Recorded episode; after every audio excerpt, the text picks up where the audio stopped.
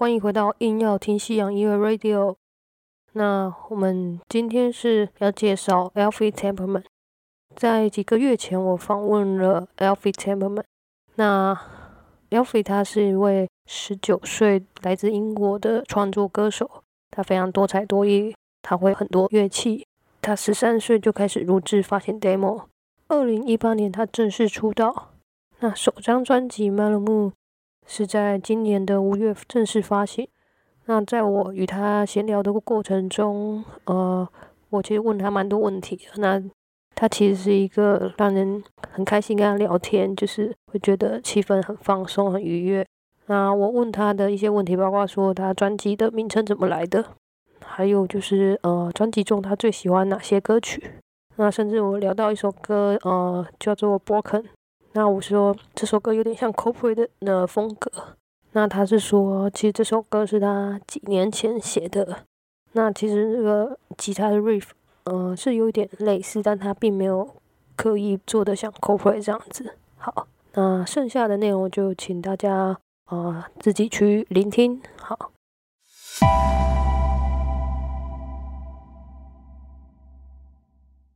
Hello, Elfie. Thanks for talking to me today.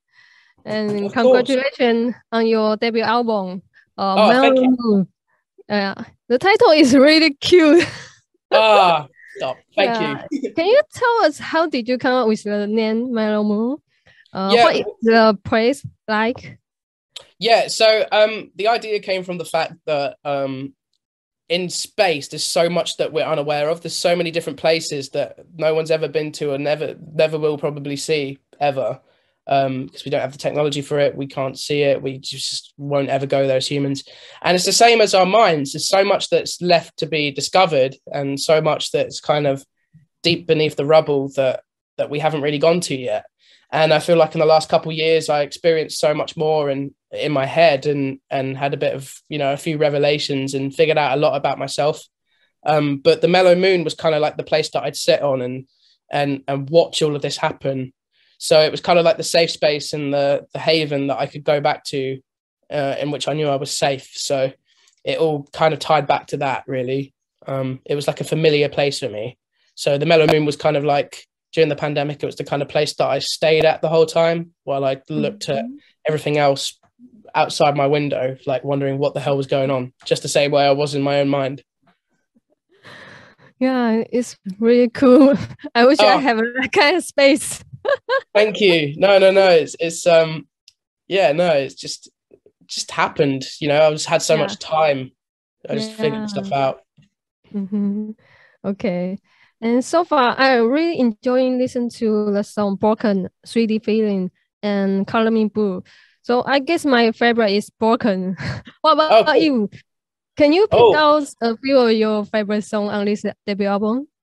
Yeah, so my favorite songs are probably all the ones that aren't actually out. So uh there's songs such as A Western, uh Just Mhm. Below the Above, uh Mellow Moon, the actual song, Yeah. uh Take Some Time Away, uh Mhm. Leaving Today as well. So Every song. the, the, this- this- well, yeah, you know, you have to be happy with what you're putting out, I guess. So, yeah. Fair but enough. those are like my a handful of my favorites, basically. Yeah, fair enough. okay, so uh, uh, I wonder if uh, is there any unexpected challenge during the production progress? Well, I mean, just making an album in general was quite a challenge. Like, I, I, to be fair, like I didn't set out to make like a concept record or anything. So in that way, um, everything kind of just fell into the right place because I just had a collection of songs and it slowly just turned to the record.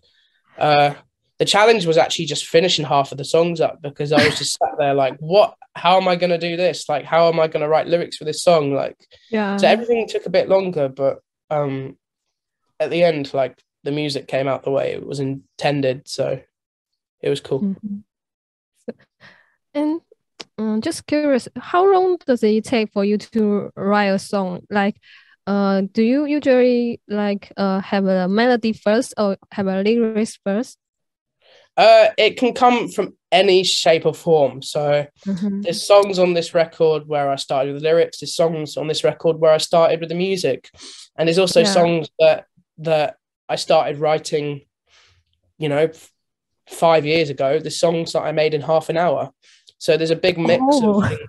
There's a big mix of things going on in this record. To you know, to be fair, there's like lots Mhm. of different, lots of different approaches to making a song, and um, Yeah. Fun thing for me was exploring those and um, Mhm. just trying different things out. It was really cool. Yeah. Sounds really great. it Okay. was. It wasn't too bad. Mm-hmm. All right. So, um, like, uh, is there any music style you want to try next? Uh, yeah, I have a few. Um, so for the second album, I kind of want to go a bit progressive rock, neo soul, Oh. uh, jazz Mhm. fusion. I'm really into like kraut rock as well. So I've been messing around recording a lot of raw drums. Uh, it will Mhm. sound nothing like the first one, so that'll be cool. Yeah, I look forward to uh to hear your to listen to your second album. Yeah, there might there might even be a bit of screamo. That would be great. Yeah. Okay. And uh, actually, like 3D feeling is give me some like Coldplay Coldplay advice. So I I read the uh, I read a, a interview like you say you got some uh inspiration from Coldplay. Is that right? God, yeah, there was a there was a thing not with 3D feelings, but there was one with Broken where um Oh, sorry. I made the I made the riff and when I was like Mhm. 14 and uh Mhm. it kind of just like I'd swear down I swear on my life I did not mean to make it sound like Coldplay but somehow it actually just sounded a slight bit like them and then Mhm. a few Coldplay fans got really mad at me about it and I was like I'm sorry I didn't mean to like I didn't do it on purpose I definitely hear it's because of like the it's because of the pentatonic like minor pentatonic scale and it's in the mm-hmm. same key. Like if it was in a different key, and I don't. I mm-hmm. think it would have been different. But to be fair, like I came up with the riff, and then Will came up with the chords, and I think mm-hmm. it kind of just merged accidentally to kind of sound a little bit like that song. So, but like I like Coldplay as well, so Yeah, me too. kind of just It's took Okay. So what music were you listen to listening to when you making this album? Um, there was a few artists that really stuck stuck out to me. Um, Mhm. uh, city pop, the genre in general, Oh. um, the the massive like Japanese kind of genre. Yeah. Um, there was an artist called Makoto Matsushita, and I really Mhm. got heavily into his music uh, probably around 2020 when I started making the record, 2019, 2020. Um, as well as that, there was Leon Bridges, there was Steve Mhm. Lacy, there was Khruangbin, you know, all for like the R&B kind of inspired bits. And then there was also Zeppelin, there was Pink Floyd, there was Queen, there was Ken, there Yeah. was Charlie Puth. Like there- there's so many different things going on in the record, you know, like every song has a different kind of inspiration and sound to it. So Yeah. Uh, there are a lot of texture uh in your music, I think. yeah, th- that's something that I like to do. Like, you know, different different kind of dynamics, different drum sounds, different everything. So yeah. hmm So you say you listen to city pop. So do you listen to like J pop, K pop, any Asian music? I I got into a bit of um funnily enough, so um twice Mhm. um, the singer from Twice, I think her name is Chaeyoung. Um, she was listening to some of my music, so I started listening to her um, Twice in general, and I really like them. They're really Mhm. cool. Um, I haven't really explored much other K-pop, Mhm. um, but from the stuff that I've heard, it's actually really cool. Um, and then there's also a really cool artist that I really like that does city pop at the moment called Syrup, who's really cool. Yeah. So, um, yeah, there's yeah, there's some really cool artists about at the moment. Mhm. So I don't know if you can answer this because I want to ask you which Asian music uh artist would you like to collaborate with next? Well, I mean, syrup's definitely one of them. I, I love this stuff. Um, and then there's there's a lot of older, um, like especially Japanese artists that I don't think would ever actually collaborate with me, but um, like Kingo Hamada, like I mentioned, Makoto Matsushita, um, uh, maybe even a twice collab could be cool. Who knows? It will never happen, but they did put me in their playlist, so I was like, Mhm. I was pretty, I was pretty happy about that. Okay. Okay. Uh, so uh, my final question is, what advice would you have for someone like growing up in a small town, wanting to follow in your footsteps?